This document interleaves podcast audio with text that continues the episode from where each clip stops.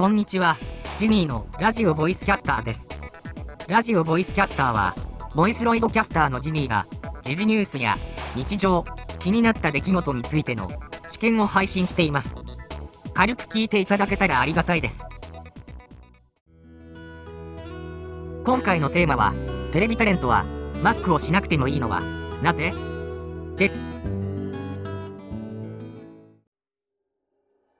税金をつぎ込んで世界一になった日本のスパコン、富岳。何ヶ月も前の話ですが、その富岳が出した飛沫シミュレーションによると、フェイスガード、マウスガードは、基本的には飛沫抑止にはならないということが分かりました。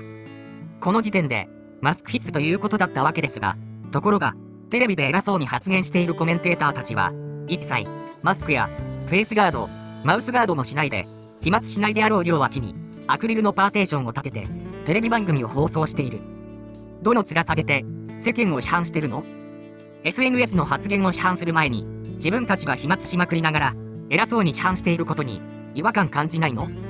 世界一のスパコン富岳には、両脇のパーテーションをした状態のシミュレーションもやってもらいたいものですね。2021年1月11日放送のグッドラック内で、北村義弘日本医科大学特任教授に、論文の淳氏がテレビスタジオでマスクしろって言われるのですが、スタジオは安全ですよねと問うたところ、安全だと北村義弘日本医科大学特任教授が何のデータも検証もしないで発言したことで、論文の淳氏はお墨付きをもらいましたみたいな放送をしていたが、富岳のシミュレーションとか何も科学的データを示さないで、OK ですって言えちゃう報道番組のあり方に問題を感じました。皆さんはどうお考えでしょうか？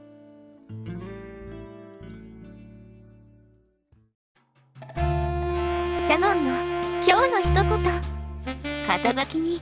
騙されては。ダメ。肩書きだけで人を判断してしまうと間違った評価をしてしまうことがあります。相手の発言や他の人への話し方や意見を参考に自分の経験に基づいて判断しましょう。その時のあなたの判断がきっと間違っていないはずです。今日はここまで